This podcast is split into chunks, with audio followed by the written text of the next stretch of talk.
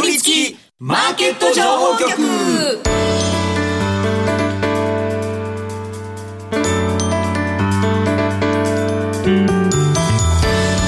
金曜夕方はラジオにかぶりつき皆さん1週間お疲れ様でした。進行役の八木ひとみです。さあ今週もこのお二人とお話進めてまいります。ビーコミさんこと坂本慎太郎さんそしてスパローズ大和和孝さんです。よろしくお願いしますえー、今週は月1恒例大和さんの注目銘柄がございますので、はい、どうぞ皆さんお楽しみになさってください、大和さんの新しいメニュー、はい、冬に向けての、はい、まだ鋭意開発中だということなので。なんかあるんですか？ホット麦茶ですね。なんでないんだろうって世の中売ってないですよねホットの麦茶ってもともと麦茶も売ってないんですけどあんまり。コンビニってホットの麦茶あるっけ？いやないんあのそうあんまりないんですよほうじ茶とか。あれなんだ味が変わるからかな。いや美味しいですよ。優しくて。いや美味しいと思うよ、うんだからホット麦茶をしていこうかな。水出し麦茶よりもホットはもうないですからね。そうですね、はい、そうだね。出来たてはみんなホットみたいな。水出しじゃないか。水普通の麦茶って沸かすやつはみんなホットですから、ね、そうですねよね、うん、なるほど。確かに麦茶って冷たいイメージがあるから新しいかもしれないですね。で、ね、も温める分50円値上げしようかなすごいな。原燃料費が高いですからね。やっぱそうですねやっぱ値上げする会社は評価上がりますから、まあ、最近のトレンドですね。そうですね。今日もそういった銘柄たくさん出てきますからね。すぎて怒られるとこってあんまないよね。いや本当そうですよね。でもねもともとの麦茶いくらなんでしたっけ？300円です。それ350円に温めただけでなかなかですよね、結構。なかなかですね。はいいやでもそうですね。甘茶とかいろいろ皆さんからもあの、ね、サジェストありますけれども、はい、八木さんのモビリティショーネタお願いしますあモビリティショーね。行ってきました、ジャパンモビリティショー取材、あのプレスデーの時に行ってきたんですけれども、やっぱ4年ぶりの開催もあってかなり注目度高かったみたいで、プレスデーだけど相当混んでるなっていう印象がありましたね。どこのブースが人気なんですかえー、そうですね。どこも結構にぎわってはいたんですけど、やっぱりあの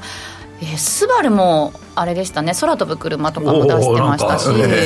まあ、トヨタはねやっぱり、うん、あの人すごいたくさん集まってましたけど、コンセプトカーがすごかったのがトヨタ、レクサスかな、まあ、レクサスね、EV 化がどうなるかっていうのはみんな注目してますねそうですね、ね、その、うんトヨタのレクサスのブースのすぐ隣に BYD 電気自動車のところがあってなんかかなり、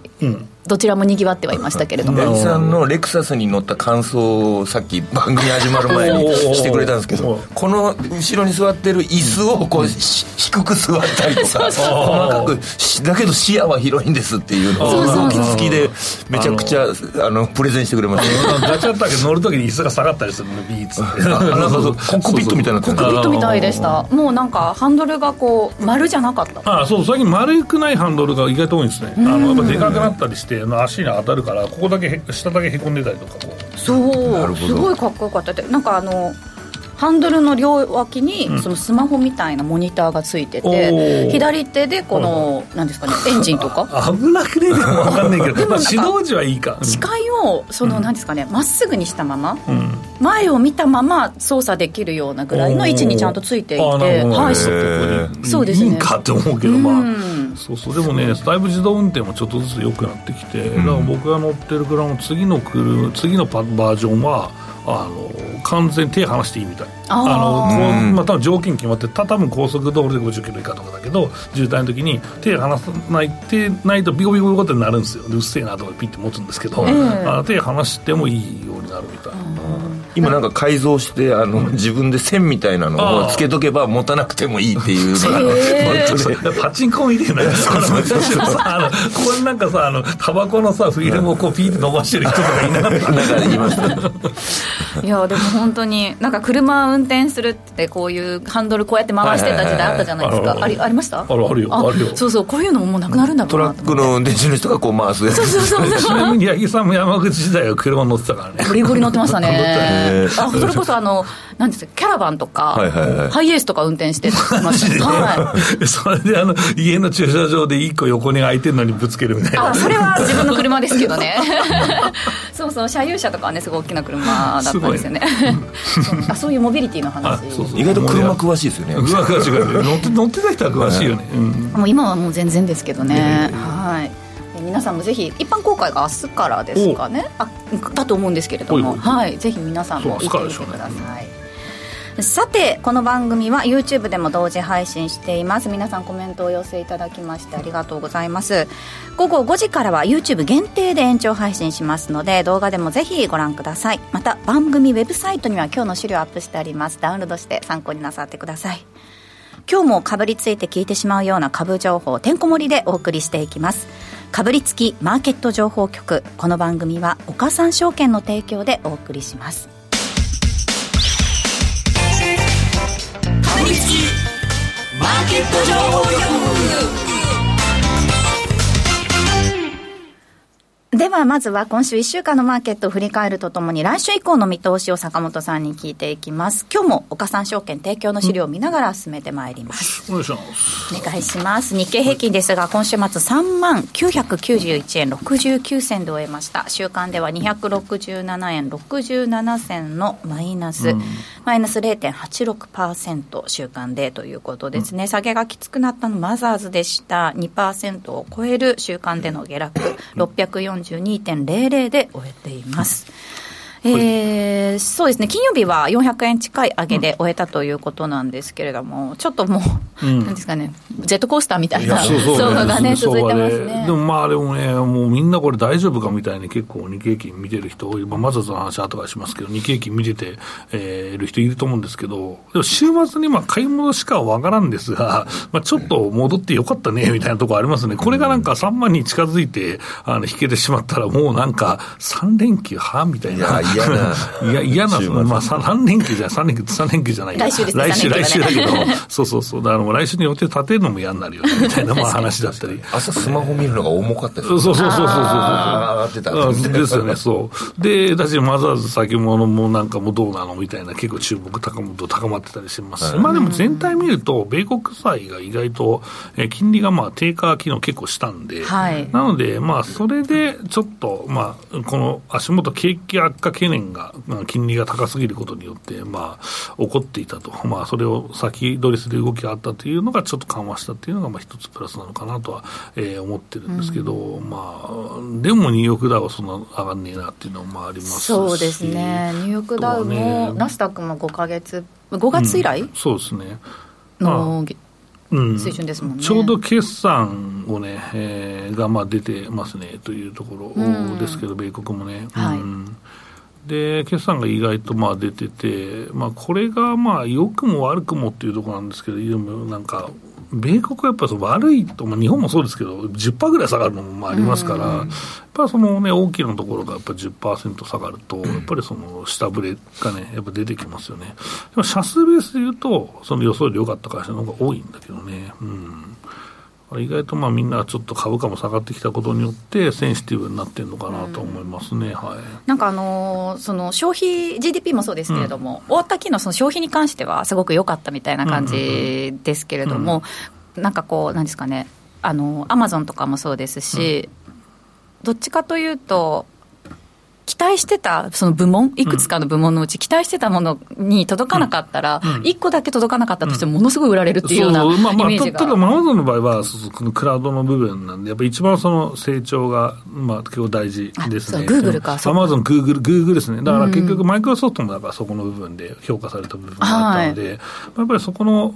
まあ、その成長の分野っていうのは、やっぱりすごく注目を増している、えー、状況なので、まあ、そこがどうなるかっていうのが、もうだけなんじゃないみたいな。逆にね。だって ASM だって、まあまあまあ利益良かったんだけど、まあ先行きの受注がいまいちだからだめですよっていう話にもなったりもしますし、うん、うん、まあそんなのがあって、まあマザーズに関しては、うん、これはもうなんか、総投げ状態になっちゃってますよね。その期待した人がもう本当諦めましたみたいな。まあ、形かなと思うんですけど、なんかあんまりコツンっていうのが見られないなっていうのが、ちょっと心配してるところなんですけどね。うん、まあでも、ただね、安いのはすごいたくさん増えてきたので、僕は意外といいいなと思う銘柄もありますよ、まずまず。うん、まずまずまあ、グロースはね。はい。うん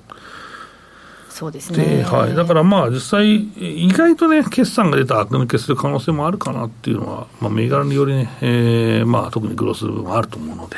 その辺はちょっとよく、まあ、今買うのは怖いけどね、決算悪からズボっていくの、ここまで下がるのみたいのもありますから、もうすでにね、えー、あの決算ちょこっと出てますけど、そうですね。だからその辺見ていきたいなと思います、ね、3月期決算の企業の、はい。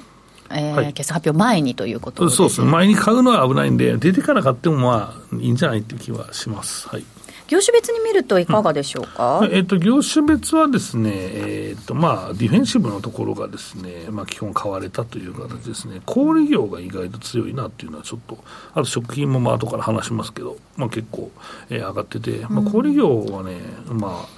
やっぱり2月決算見ても、やっぱりかなり堅調だったなっていうのがまあ出て、まあ、まあ、濃淡はありましたけど、はい、いいなと思う会社やっぱ多かったんで、まあ、あようやくね、えーと、ドラッグストアとかホームセンターとか、あと食品スーパーとかも、そのコロナの、えー、状況、まあ、特需をだったのを乗り越えて増益になっているところも出始めてますから、まあ、その辺は特に評価高いなというところですかね。はい。では個別でも確認していきましょうか、えー、東証プライム市場騰落率ベスト30の中で上昇目立ったもの。2位に顔を出しています。6368のオルガノですね。週間で19%近い上昇となりました。4680円で終えています、はい、えーと、オルガノはですね意外とこの渋い銘銘柄だなと、えー、いうふうに思う人がいると思うんですけど、えーとまあ、水処理の関連の、まああまあ、機器を、ね、えー、作った薬剤とかもつく、まあ、売ったりとかもしてるんですけども基本的にこの水処理の、まあ、エンジニアリングと、えー、いう会社ですね。でその中で、えー、っと強いのは半導体とか、うん、に、えー、っとそのきれいなお水をまあ使いますという、まあ綺麗なところに水がたくさんあるところへっていうふうに工場を建ててるけど、はい、そのやっぱりすごく精密なので、水もその澄んだ水というか、まあ、純水と言われている、うんうん、本当に純度が高いきれいな水をまあその使わなきゃいけないんで、それをまあ作る機械などをね、まあ、提供しているので、半導体とも密接です。半導体関連銘柄、裾野が広いうちの一つっていう感じなんですかね。環境も結局、環境関連でもあるよねと。うんえー、いうことで、まあ、意外と最近、この利益率がすごく良くなってきて、えー、このですね、まあ、利上げ人気が伸びてきてって言い方の方がいいかな。で、あの、PR も意外と下がってきてるんで、うん、まあ、これ15倍なんだ、へえ、みたいな、まあ、感じですし、えー、とあとは、業績が、ね、上がったのがやっぱり一番、えー、ポイントで、えー、はい、まあ、この、えー、情報修正がね、えー、ありました。で、これがですね、えー、と営業利益が、えー、160億円が200億円に、まあ、うん、まあ、上げてますと、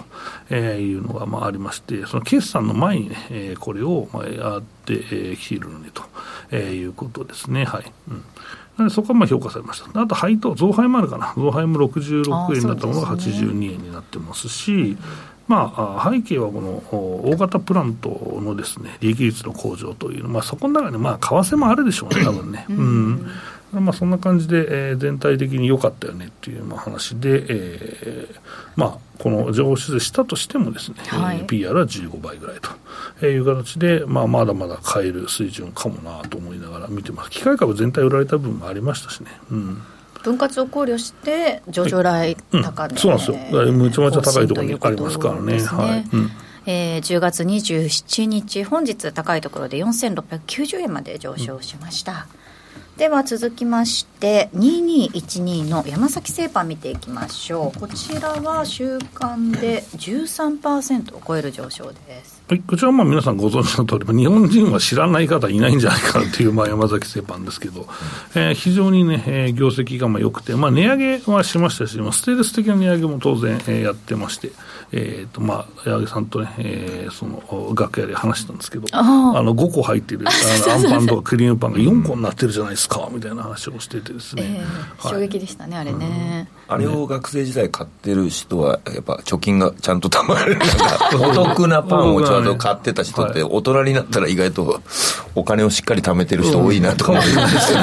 他の趣味に使うために食費切り詰めてる人もまあいますけど、実際ね。うんまあ、あれかうどんかっていうのがまあ定番でしたけどね、僕らのところも、はい、お金節約するのに。そうですね、はい、確かに、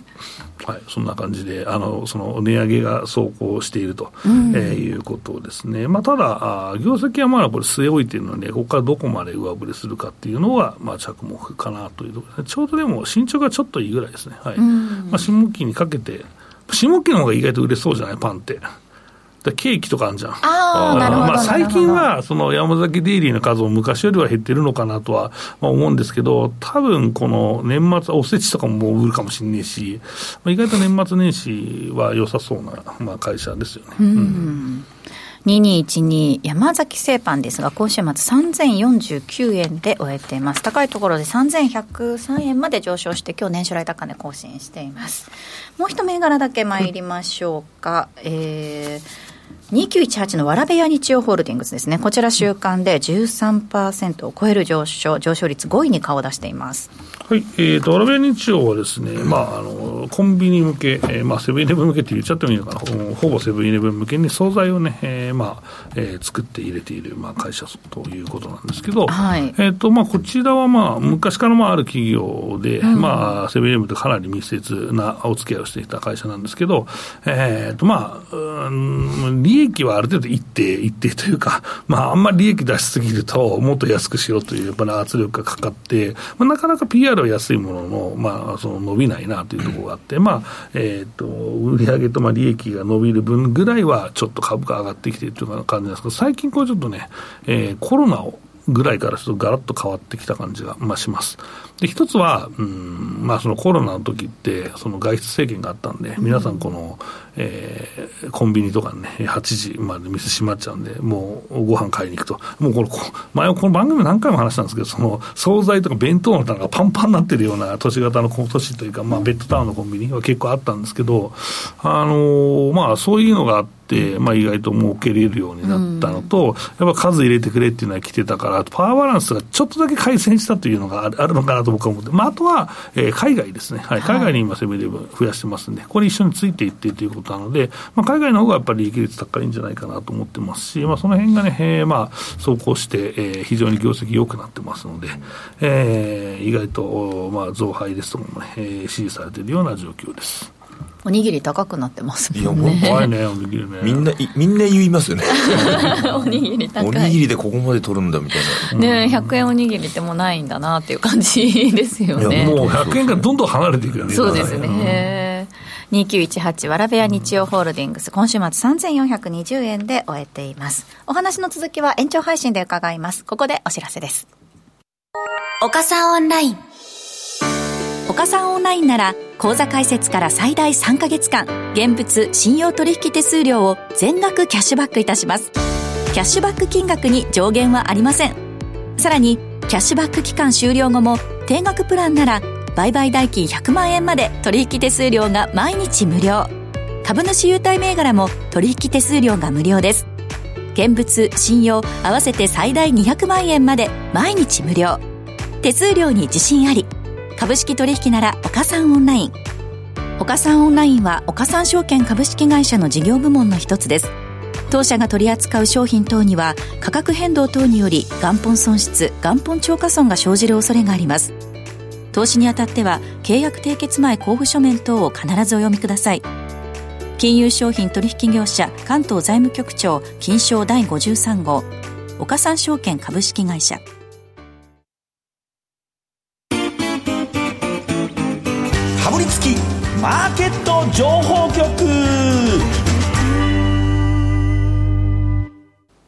ここからはこちらのコーナーです。大和さんお願いします。どん底から這い上がった。大和今月の入魂銘柄。ちょっと飲みすぎて声が枯れております。もうなんかあの外でスタッフ爆笑してましたけど、ね、声が。頑張ってる感はすごい伝わったんで大丈夫です。はい月に一度のお楽しみお笑い芸人キャンプ系 YouTuber アウトドアショップ店員の大和さんですが先日お誕生日迎えられました、はい、実りある47歳を過ごしてもらうべく、はい、見通しが開けるような銘柄をそうですね、はい、探していただきたいと思うんですが、はい。えー、まずはですね、はい、先週ちょっと宿題という形にしていた、滝科学バカマツタケについて、はい。うん、そうですね。二日酔いで今日電話しました そうそう、ま、バカ松茸でどうどういう聞き方すれば、うん、そんな1電話では教えてもらえないから。だしまあそうね。でどうだった？それで、あの松茸なんですけど、うん、いつ出るんですかね？もうシンプルに聞いて、ね、まあそれは商品についてのお伺いでも、ね、そうですね。できょ去年えー、っと販売が伸びるっていう発表があって、去年の11月か12月ぐらいに、えっと、お店にバカ松茸持って行って、こういう料理作ってもらいましたの写真までは上がってたんですよ。はい。そこから1年経ってもう秋だから出るのかなって思ったら、今どういう状態なんですかって聞いて、これは、あの、工場とかを広げて、松茸をいっぱい作るために1年伸ばしたのかって聞いたら、いや、そうではないと。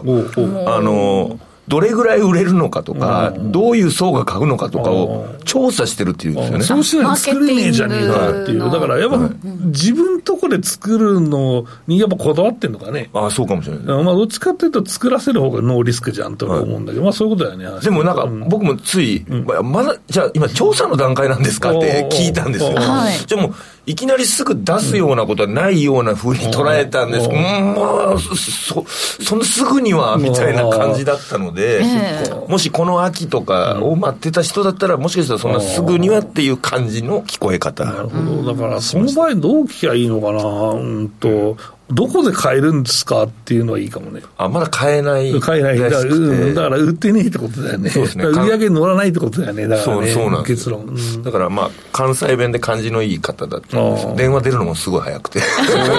通ワンコールでパッて出て。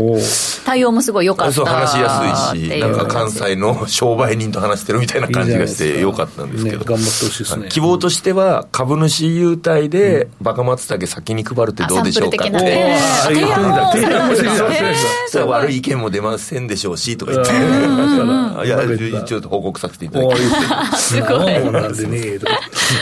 えー、4025の滝価格なんですけれども、足元株価右肩下がりということですね。えー、3280円の年初来安値を火曜日に更新したところとなっています。今週の終値、3360円です。では、はいここからは大和さんの渾身の今月の入魂銘柄ということですね。まず一つ目見ていきましょうか。えーっとですね、ライズアップです。はい、2928札幌アンビシ殺傷アンビシャスの、えーライズアップグループですね、足元314円ということなんですけれども、注目ポイント、どういったところですか？やっぱもう、もうよくテレビとかも最近取り上げてるというか、チョコザップの、やっぱな、なんていうんですかね、その芸人で言うと、一発屋じゃなくて、二発来た人はすごいとか、あ有吉さんみたいに。そうですよ。やっぱ2回、ヒロシさんとかもやっぱヒロシですで売れて、キャンプとかでもまた話題になるんですよ。2回来るってやっぱ本物だなって。なるほど。なるほど。まあ、ライズアップも、あの、あの CM の発明により、すごい。人気と知名度を得て、そこからまた株価がすごい下がったとこから、はい今度はまたチョコザップという2発目を、はいこの期間内で一つの会社がこれだけ話題になるって、なかなか力あるなと思って。なるほどね。で、よく見たら今、3000いくらでホワイトニングもできて、脱毛も自分でやれる。うん店舗によって、そうですね。あれですよ、だから、あの、まあ、虎ノ門にも早い段階で一個、はいあね。はい、ありました。あの、牛タン屋さんが潰れたんですよね。あの、その後に入ったんですけれども、それとあと、最近私よく車のバーって通るときに、あの、出勤中によく見るんですけど、えっと、六本木のヒルズのすぐ近く、六本木ヒルズのすぐ近くにも、新しく店舗オープンしたみたいで、チョコザップすごい目立ってますね。僕今ジム、ジム行ってるんですけど、ティップネス。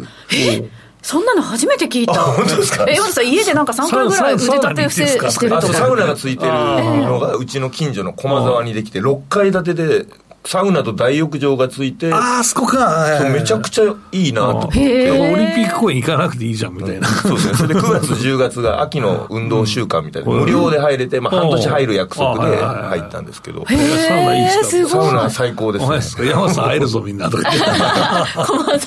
そうですね。しかもあめの、下の毛をちょうど処理してて、わ、チョコザップで いやだ。いやいやいや、これちゃんと株価の話として。でも最近意外と男性でも流行ってんだよね。あそう脱毛がですね。脱毛がそうですね。あんま話広げるのよくねえからと思うけど、まあそういうトレンドはあるよね。だからそういう意味では、興味持ってる人が男性女性いるよね。そうですね。なんかチョコザップの値段なら、えっ、と、その今行ってるジムと2個入っても、その24時間パックをつけるかどうかで、チョコザップと今の混ぜてもいいなとか。もう完全に1個はサウナ使いってことですよね。空いてない時はそこで行ったり、はいそのそうそういうことが、うんそうなんですよ。やっぱでも、やっぱ2回来るっていうこの底力で、これは初動じゃないかという、まあ、1回は今上がってますけど、うん、また前、昔のライズアップのこの10倍になるんじゃないかみたいな時あったじゃないですか、うん、ああの感じにまたなればいいなと思って、ちょっと、ね、一相場あったのが、まあ、2017年の終わりとか、まあ、2018年にかけてという方だったんですけど、まあ、うんと何年、6年ぐらい。うん、うん、そうですね。復活いや、でも、テレビ CM とかでもよく見ますし、うん、チョコザップ。今、勝負かけてます。これ、すごいよ、これ、この裏側を見ると、僕もやっぱマーケット大好きなんで、裏側見ると、もうこれ、ロゴっていうか、その、まあ、広告のパターン、はい、いろんなウェブも、まあ、CM もいろいろあるけど、はい、パターンがとんでもねえ数のパターンがあるんだよ。はい、それで、そのマーケティングして、ここだっていうところには、この地域にはこれを出して、はい。はい。はい、この地域にはこれ出してっていう、まあ、カーブスとかでも、まあ、確かに地域によって、看板が、あのご高齢の方だったり、ちょっと若かったり変わったりするみたいなよ、そういうのもやってたりするみたいですけど、はい、その伴って増えてますもんね、その人が。そうだからこれはすごい広げたなと思いますけどね。確かに、まあ、あの広告費にどれだけ費用かけてるのかっていうところはね、ちょっと反則費、気になるところではあります、言いたいのは、でさ、でさ、はい、あのこれってでもさ、チョコザップってさ、前から展開しててさ、話題になったから、みんな知っとるやろって思うんだけど、ででさ、なんで買わんかったのっていうのは、僕は問い詰めたいんですわ。あなぜ今になってっていうことですか？そうそうそう、でそれでやっぱ一回ちょっとそのスピード出しすぎて、空中分解的な感じになってたりもするからさ、はいはい。うん、だからその辺をちょっともうちょっと後半でね、あのしっかりね、検証していきたいなと思ってますけどね。はい、はいうん、では、後ほど、ラジオタイム終わった後にですね、はい、動画配信のところでまたしっかりと見ていきたいと思います。そうですね、あともう一銘柄も。保有期間と、あと、今のお話聞いて、星はいくつでしょうか？えっと、まあ、分からないんで、3.5、もうちょっとロマンで、長く持っといて、もうこれを初動と信じて、ライズアップがまた今からこの、なんですかね、この、手広くこうジムを広げていくかっていう、このとこに注目するという意味で、長期1年以上で。はい。2928ライズアップグループ、今日は314円で終えています。では、ここでお知らせです。岡さんオンラインから特選銘柄情報の動画を来週30日月曜日に公開する予定です。題して2月決算の振り返り、有望銘柄検証、坂本さんに注目銘柄をじっくり解説してもらいます。この動画ですが、岡さんオンラインに講座をお持ちの方限定でご覧いただけます。詳しくは番組ブログ、YouTube のチャット欄、または岡さんオンラインのホームページご確認ください。これから講座を解説しても動画はご覧いただけますので、ぜひこの機会に講座解説をご検討ください。講座解説者限定動画は今後も随時公開していく予定ですので、ぜひご期待ください。なお、お申し込みの際は、岡さんオンラインのホームページに記載の内容をよくお読みください。以上、岡さんオンラインからお知らせでした。さて、あっという間にエンディングが近づいてまいりました。かぶりつきマーケット情報局。この番組は岡三証券の提供でお送りしました。実際に投資をされる際の判断はご自身でしてくださいますようお願いいたします。さて来週なんですけれども、うんはい、11月3日祝日ということで、番組お休みとなります、はいそうなんですよ。いつもね最初の金曜日は武部さんがいらっしゃってたんですけれども、番組お休みということで次回11月10日の金曜日こちらに武部さん、ゲストにお越しいただきます、私もおります、はい、坂本さんも一緒にお二人と一緒にお話進めていきたいと思いますのでどうぞお楽しみに、えー、この後も延長配信の方でどうぞお付き合いくださいラジオタイムここまでのお相手は坂本慎太郎さん大和和孝さんでした。ありがとうございました。ありがとうございました。かぶりつきマーケット情報局ラジオをお聞きの方とはここでお別れです